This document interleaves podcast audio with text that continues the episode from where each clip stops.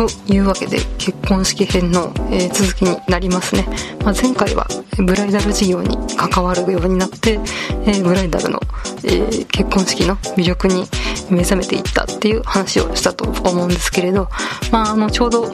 この仕事をし始めた頃が20代後半ということで、えー、周りは争うということで、えー、まあ、結婚式ラッシュがスタートした時だったわけなんですけれど、まあ、その時に、えー、とある、え結婚式を控えてる友人とファミレスで結婚式の今準備してるんだっていう話を聞きましてで本当にすごい世界だよ。谷口さん聞いてよっていう感じで呼び出されまして、で、何がすごいんですかと尋ねたところ、まあ、あの、ブラライダルフェアに、あの、夫となる人と一緒に行くんだけれど、まあ、まず、あの、その、ブライダル式場のスタッフの人が自分たちのことを、てか自分のことをお嬢様と呼んでくると、お嬢様、今日は、えー、どのようなご用件でみたいな感じで、まあ本当お嬢様って、羊喫茶かね、えー、マリア様か見てるか、ガラスの仮面の姫か、まあ、あゆみさんか、そういう感じの世界でしか呼ばれないかと思ったら、まあ、こう現実の世界でお嬢様と呼ばれてびっくりしたっていう、まあ、あのね、えー、普通に暮らしてれば27、8歳の会社員の普通の OL だったんで、いきなりお嬢様って呼ばれる世界がそこにあって、びっくりしたっていう話をしていまして。で、周りにも自分たち以外にも、えー、ブライダルフェアに来てるカップルが何組もいるんですけれど、え、まあ、その来てる女の子たちがかなりもう、ウェディングハイ状態になってて、まあ、あの、いきなり泣き出したりとか、いきなり怒り出したりとか、そうそういうような子たちが結構いて、えー、まあ、あの、その子自身もかなりドッピキだったわけなんですけれど、まあ、でも、私も後日、あの、彼氏と喧嘩して、えー、みんなの前で泣いちゃったりとか、そういうことをしたので、まあ、本当に人のこと言えないな、みたいなことを話しておりました。まあ、そんな、えお嬢様と呼ばれて接客されるブライダル、え、業界なんですけれど、まあ、そうやって、えブライダルに、え関わる、え仕事の話とか、結婚式の準備の話とか、えブライダル業界に関わるようになってすごい好きになりました。で、その時はちょうどアラサーだったんで、え友人もろもろがいろいろ話してくれたんですけれど、まあ今ね、今となってはもう本当に、え主な話題は、え一戸建てを建てるかか、えマンションを買うかなんですけれど、えーまざまざとその話してくれた当時を思い出しますね。で、まあ私、ブライダルの話聞くの好きなので、あの後輩の女の子とかからも聞いたりとかするんですけど、まあ最近はですね、えー、まあ、えー、凝った演出、まあ昔からね、凝った演出とかあると思うんですけど、その私に、えー、ブライダルフェアに行ってきたよって話してくれた子も、えー、和装で、あの白無垢ですね。で、えー、人力車に乗って神社に行くっていう、そういう演出の結婚式をしてました。で、その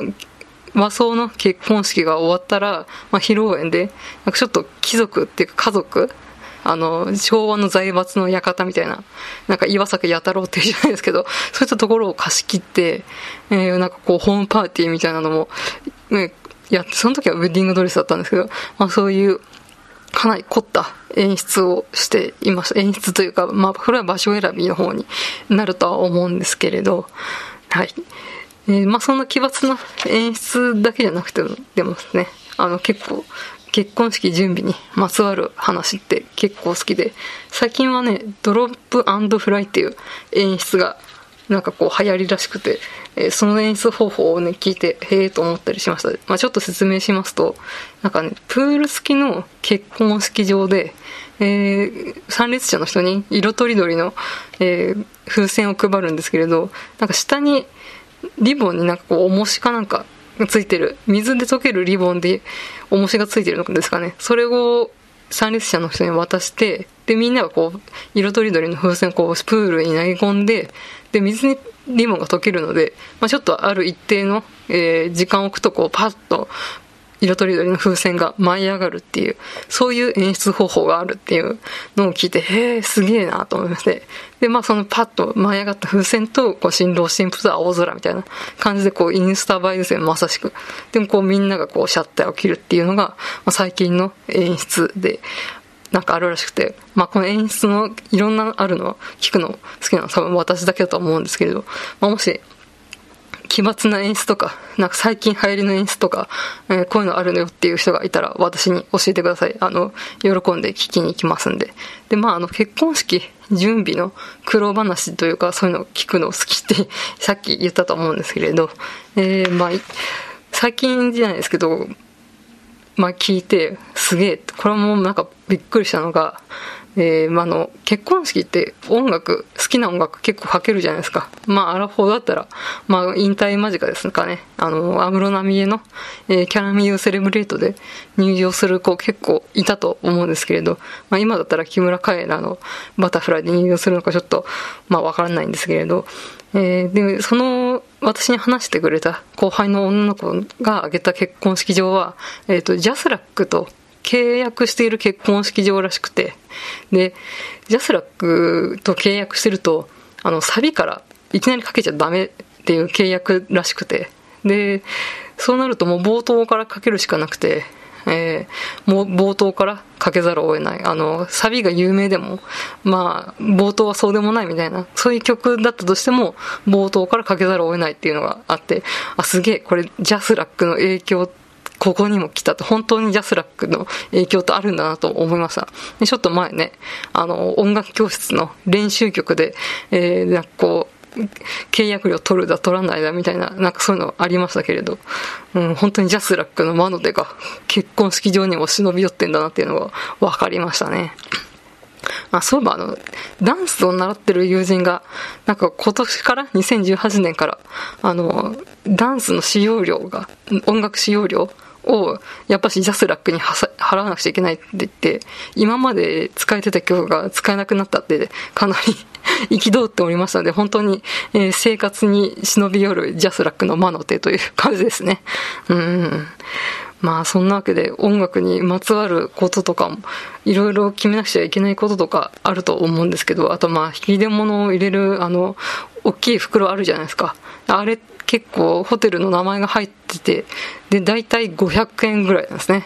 本当にちょっとしたバッグを買うと、えー、くれるちょっとした大きな袋があれ500円ですからね。みんな心して持って帰ってくださいっていう感じですよね。あとあの、フラワーシャワーのお花もいくらですとか、これフラワーシャワーいくらっていうのはなんか、一番最初に結婚決まった友達かながかなりフラワーシャワーも、あの、お金かかるみたいなことを話してましたね。うん、まあそうやってみんな宿泊しながら、えー、結婚式の演出だったり、会場だったりを事細かく、まあ時にはね、感情をあらわにしたり、ね、夫となる人とけあの喧嘩をしたりとかして、えー、決めていくわけなんですけど、まああの、またちょっと業者の目線の話に戻るんですけど、一回だけ自分が関わってるその新郎新婦紹介紙媒体を友人の結婚式で作って、それを置かせてもらったことがあるんですけれど、まあ多分それもきっと持ち込み料かかったと思うんですけれど、まあちょっとそこは聞けなかったです。で、まあその、の新郎友人夫妻は、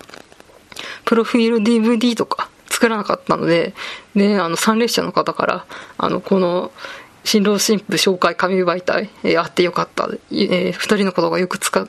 よく分かったっていうのも、えー、聞いてすごい嬉しくなって、で、あと、あの、司会者の方から、あの、皆さん、お手元にある新郎新婦紹介紙媒体はご覧になりましたか？えー、そちらの新郎新婦紹介紙媒体は、新郎新婦のご友人である谷口香織さんが作ってくださったということで、皆さんぜひご覧になってください。えー、み、みたいな感じで、あの、すごい紹介して、で、その司会者の人も褒めてくださって、あ、いい思い出になって、自分の作ってるものがこうやって使われて、こういう風に、えー、みんなに喜んでもらえるんだなっていうのが、なんかこう分かった瞬間でしたね。うん、なんか自分の仕事がこうやって形になって喜ばれてるんだなっていうのが分かった気がします。